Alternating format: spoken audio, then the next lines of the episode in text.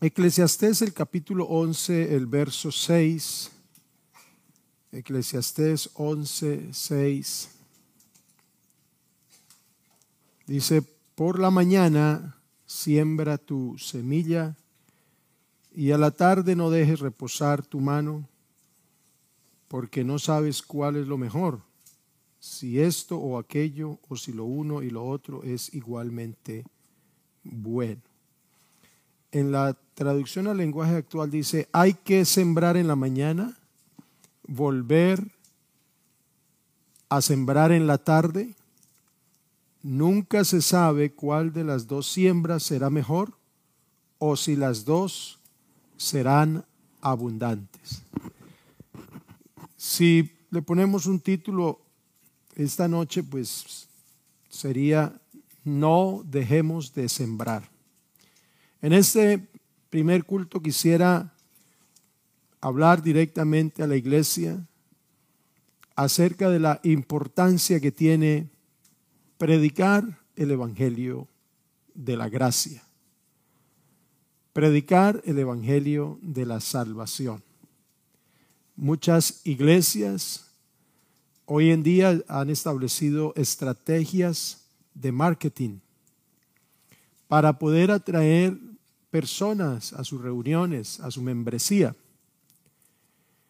El, Antiguo el Nuevo Testamento a la verdad no habla de una membresía como tal y tampoco habla de que la iglesia ejerce un mercadeo.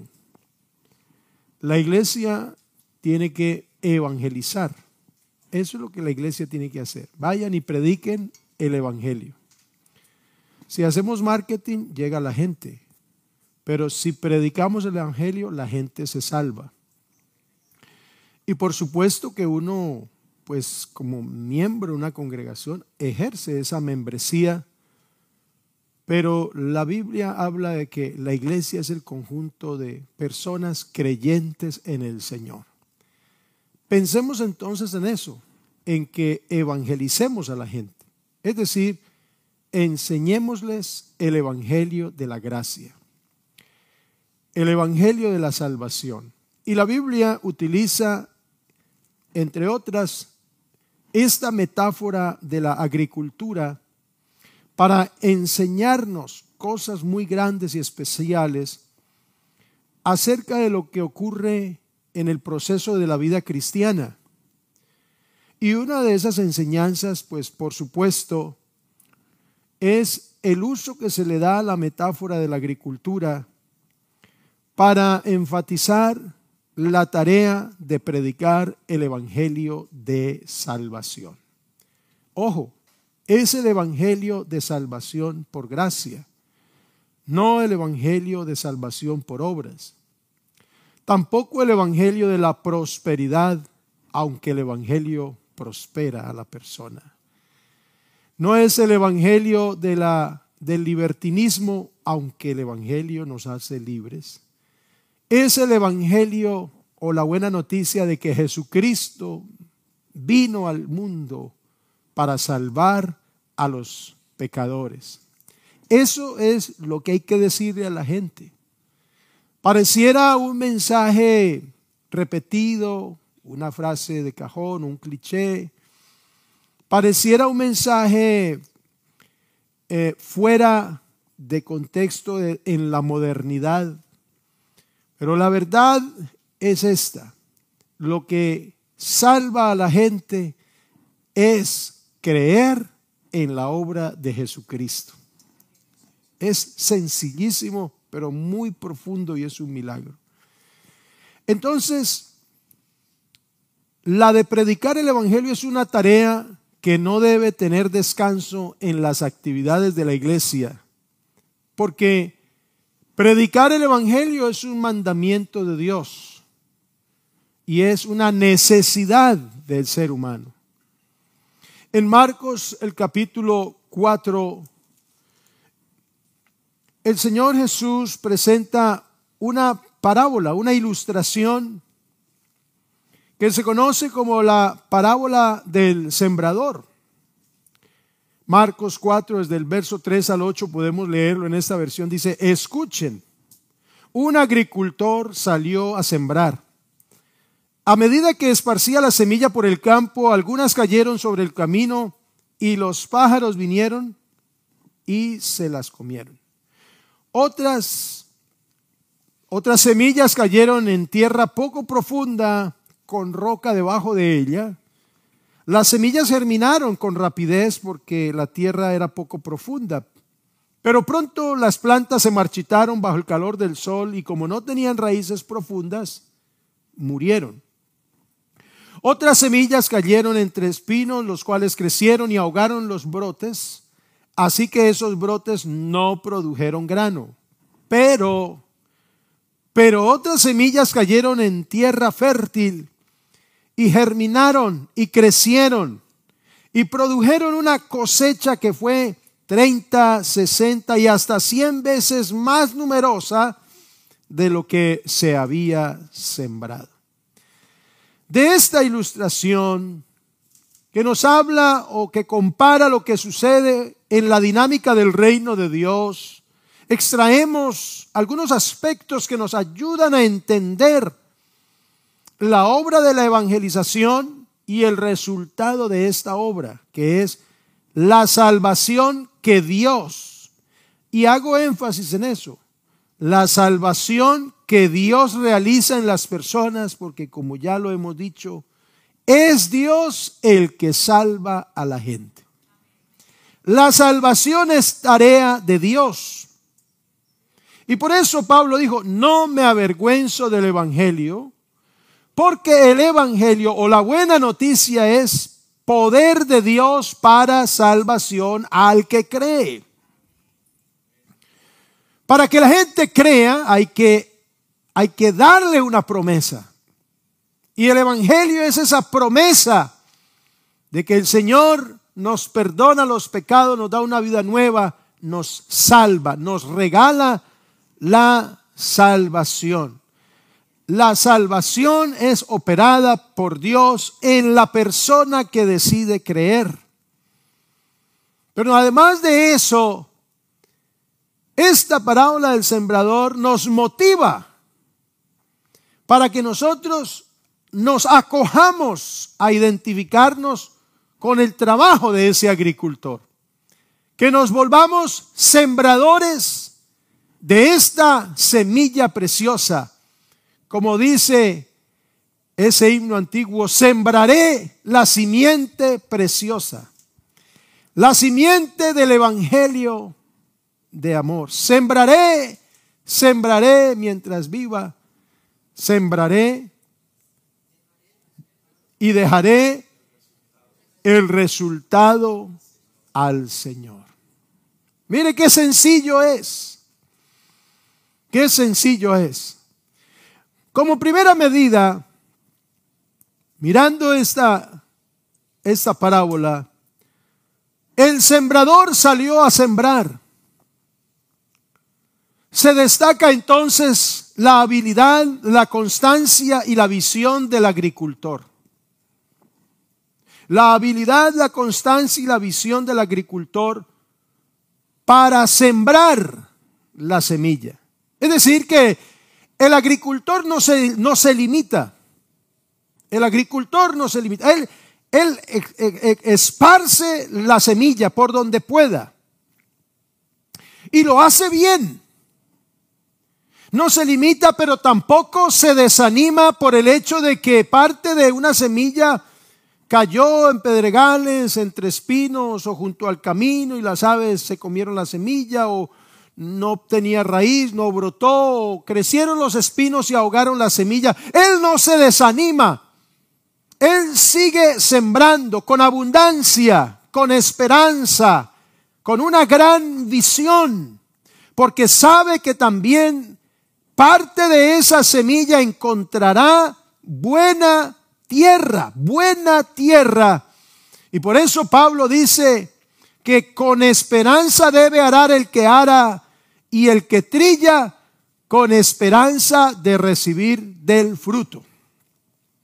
Segundo aspecto, aquí se resalta también la condición de la tierra para el crecimiento de esa semilla. El sembrador no hace discriminación de tierra. Él esparce su semilla, parte cae entre las piedras, otra junto al camino, otra entre espinos. Él no hace discriminación.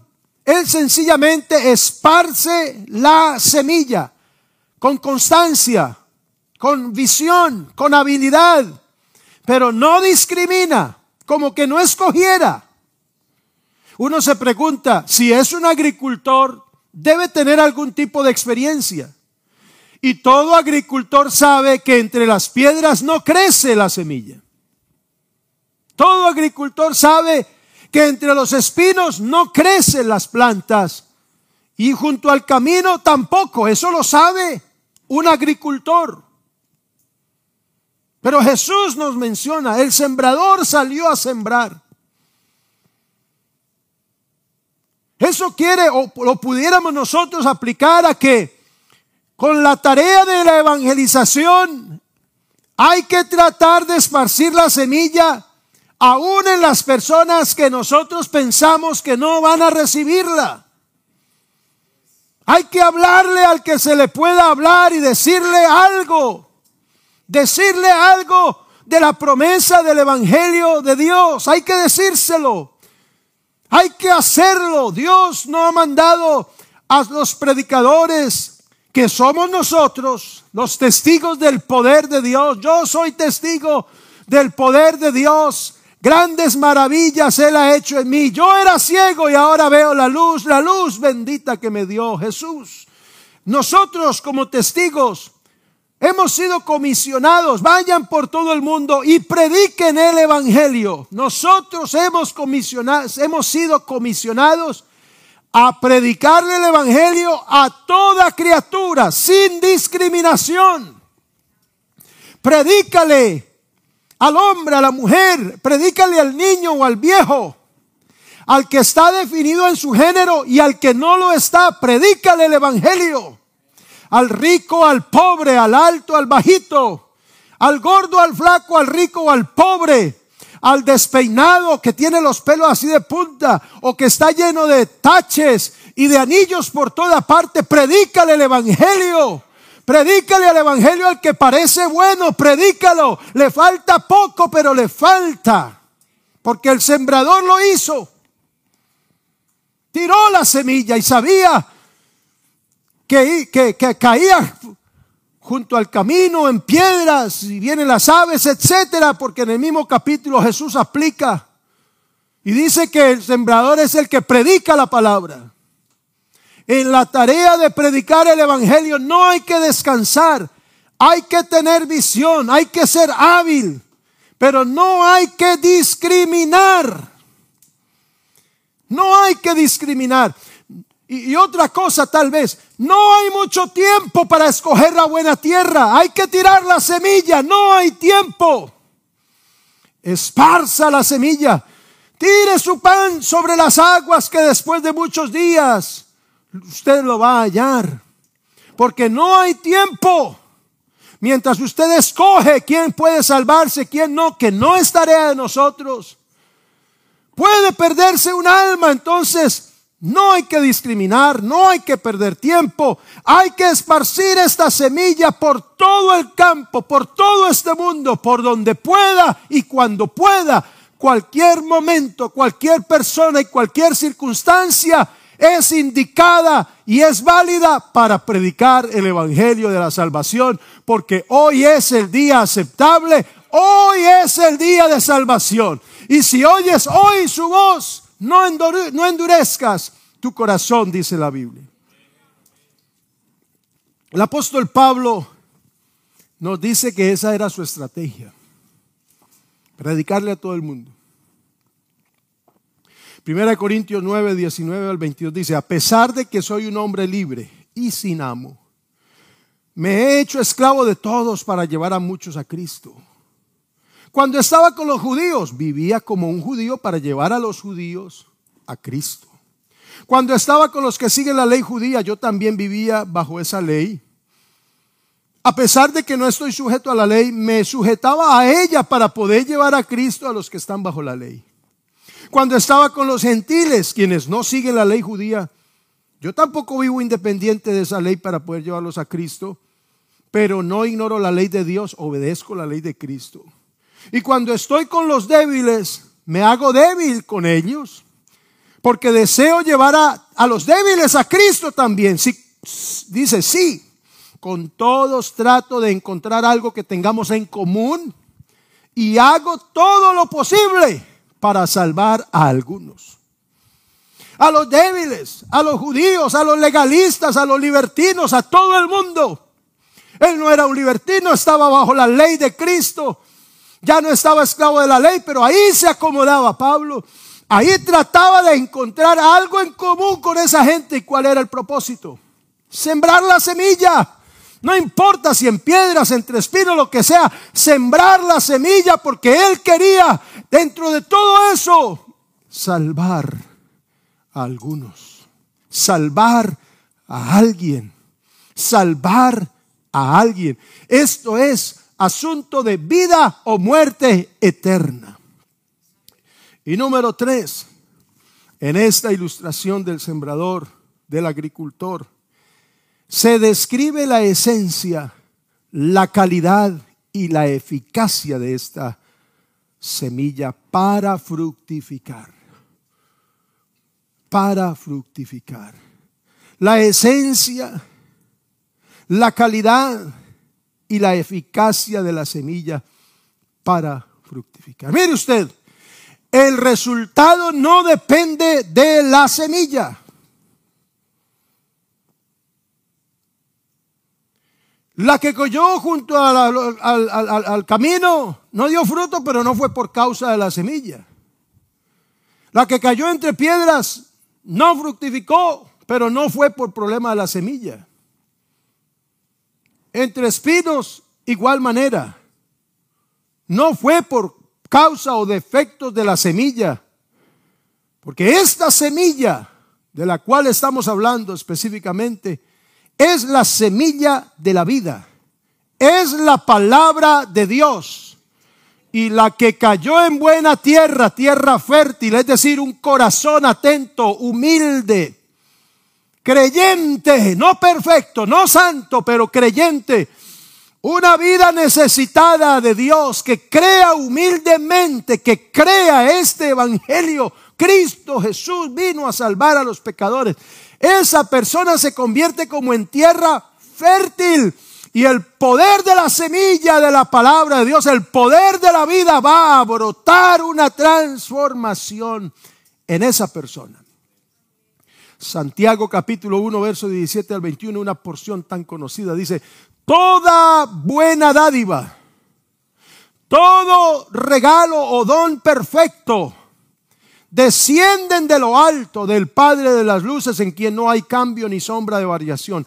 Él por su propia voluntad nos hizo nacer por medio de la palabra de verdad. Esta es la palabra de verdad.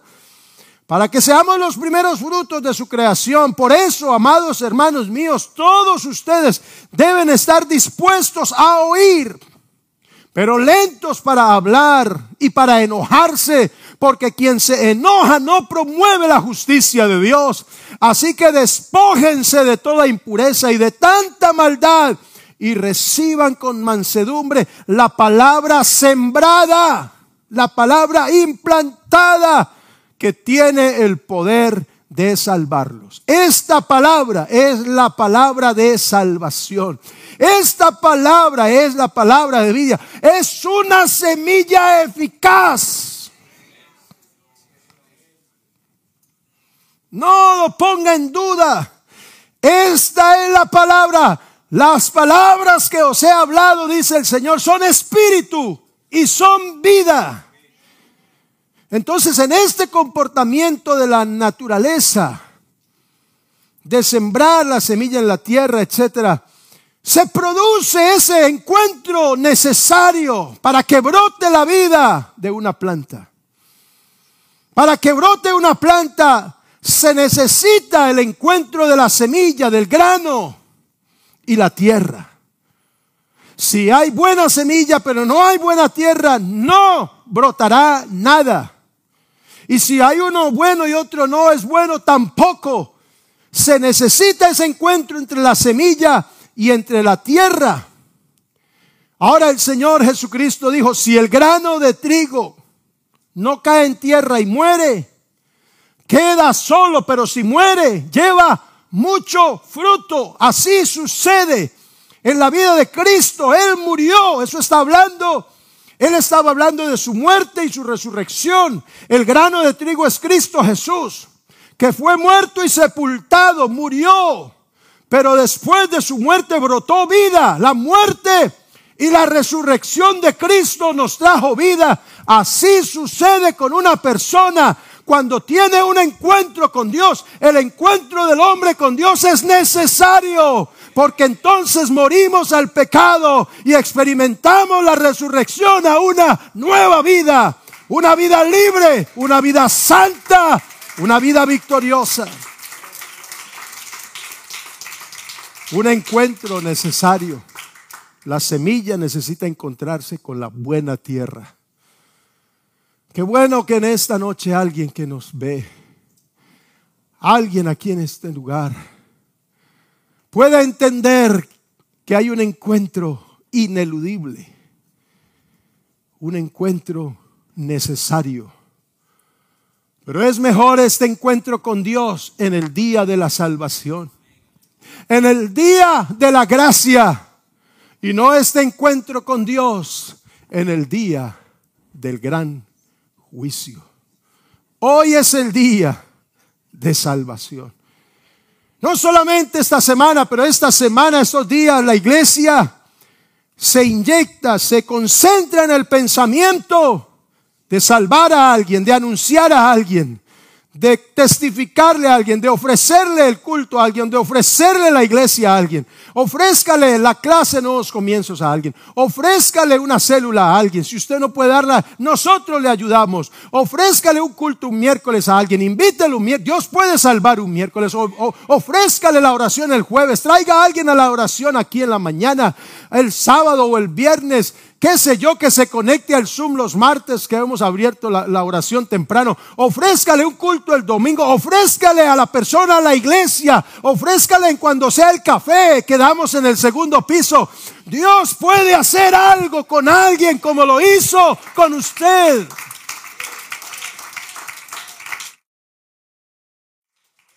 Y le voy a decir algo, el sembrador sembró sin complejo, sin complejo. Él sabía la semilla que tenía. Junto al camino nada. En pedregales nada. Entre espinos nada. Ah, pero parte cayó en buena tierra. Y mire usted, cuando parte de la semilla cayó en buena tierra, la tierra brotó al 30, al 60 y al 100%. Es decir, que todo lo que se perdió en, las otras, en los otros pedazos, la recuperó con creces aquí en la buena tierra. Hermano, sembró sin complejo. A usted no le dé complejo de nada para predicar el Evangelio. No necesitamos aquí grandes auditorios hermosos. Tenemos lo necesario. Tenemos aquí buenas cosas. Tenemos pronto un salón más grande. No será el más grande, pero es más grande. Y algún día será más grande si el Señor así lo quiere. Pero sin complejo, porque la gente no se salva por las luces, por los colores o por las melodías. La gente se salva por creer al Evangelio. Cristo Jesús vino al mundo a salvar a los pecadores y lo hizo colgado en una cruz y resucitando al tercer día. A eso póngale las luces que quiera. Póngale las melodías que quiera. Aquí estábamos cantando tremendas melodías y cantando tremendas verdades. Y lo hacemos de la mejor manera y lo mejor para el Señor. Lo mejor de lo que está a nuestro alcance. Lo vamos a hacer para salvar a la gente, pero sobre la base de lo que es esencial y es la predicación del Evangelio de la gracia, el Evangelio gratis, la salvación gratis. Porque el Señor nos incluyó en esta obra de salvación del hombre, habiendo nosotros sido protagonistas de esta salvación, testigos de la salvación. Y siendo testigos de la salvación, nos incluyó, nos dio trabajo nos dio trabajo. Vaya y cuéntele a los suyos cuán grandes cosas ha hecho el Señor. Y Él es quien produce la vida por medio de su palabra. Nosotros predicamos, Él va a producir la vida. Él es el que se encarga de eso. El milagro es de Dios. Él produce la vida y Él produce el Evangelio. Hermano, no se preocupe, usted predique el Evangelio. Predique el Evangelio, predique. ¿Y qué es el Evangelio? Cristo Jesús vino al mundo a salvarnos y nos regaló la salvación. Nos redimió, nos compró el perdón de nuestros pecados en la cruz. Ahora vive y usted lo necesita en su corazón. Dígale eso a la gente. Ese es el Evangelio. Ese es el Evangelio. Cuando un niño nace, el primer día que nace, no nace con bigote, no nace con barba, no nace peinada, no nace con las uñas hechas, no nace hablando ni caminando, pero nace con la vida, con lo esencial, eso lo adquiere después. Para que la gente nazca de nuevo, lo que se necesita es anunciarles el Evangelio. Esta semilla preciosa de la palabra de Dios. El crecimiento, la vida, la produce es Dios. Si queremos esto lleno, hagamos marketing, pero si queremos salvos, prediquémosle el Evangelio. Primera Corintios 3, 5 al 7 dice, ¿qué pues es Pablo? ¿Qué es Apolos? Servidores por medio de los cuales habéis creído, y eso según lo que a cada uno concedió el Señor. Yo planté, Apolos regó, pero el crecimiento lo ha dado Dios. Así que ni el que planta es algo, ni el que riega es algo, y no es que esté demeritando el trabajo para eso nos salvó. Somos salvos y somos valiosos. Pero no es que no seamos algo por, por, por bajarnos el valor, el autoestima y que Dios no nos valora, no. El que siembra y el que planta no tiene nada que ver en el milagro, no hace nada por el milagro, porque el milagro es de Dios. El que transforma la mente, el que convence la conciencia es Dios. En ese sentido, nosotros no tenemos nada que ver ahí. Eso es prerrogativa de Dios, quien es el que da el crecimiento. Pero Dios nos necesita para anunciarlo. Él nos ha delegado la tarea de la predicación, de anunciar, de invitar a alguien. Esto que se está haciendo, hermano, es lo que la iglesia debe hacer constantemente. Así que Él nos delegó la tarea de anunciar, de invitar de traer, de contarle, de ofrecerle una oración. Venga, yo oro por usted. Venga, le doy un estudio bíblico en su casa. Venga, yo vengo y le doy evangelismo en su casa. Propóngase usted mismo ganarse una persona. Si no sabe cómo hacerlo, aquí el comité de expansión le enseña, le da el material, le ayudamos, vamos con usted. Propóngase usted a hacer lo que Dios nos puso a hacer, contarle a alguien, orar por alguien. Tráigalo, páguele el pasaje, el Uber o el Lyft. O díganos y cómo lo recojamos. Cuando, cuando traiga la gente, invítele, páguele el almuerzo, súbalo, llévelo a tomar café, preséntelo a la gente, inclúyalo. Aquí hay conexión, hay evangelismo, hay expansión, hay seguimiento, hay de todo, hermano, hay de todo. Lo que no hay es mucho espacio, pero Dios nos va a dar eso. Nosotros tenemos que seguir sembrando. Hay que sembrar mientras podamos. Siembra, no dejemos de sembrar. No dejemos de sembrar. Porque la tarea de la predicación nos la delegó Dios, pero Él se ha reservado el derecho de ser el que realiza el milagro. Él va a transformar la gente, hermano. Él está haciendo milagros en la vida de la gente.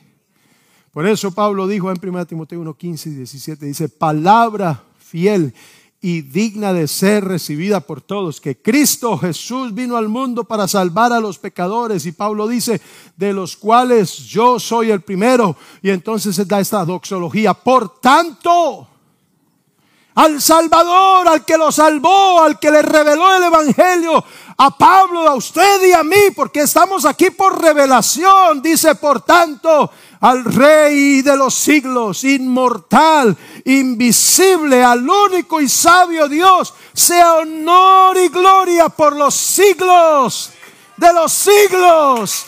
Amén. Hay que sembrar en la mañana, volver a sembrar en la tarde, porque no sabremos cuál de las dos siembras dará fruto o si las dos serán abundantes.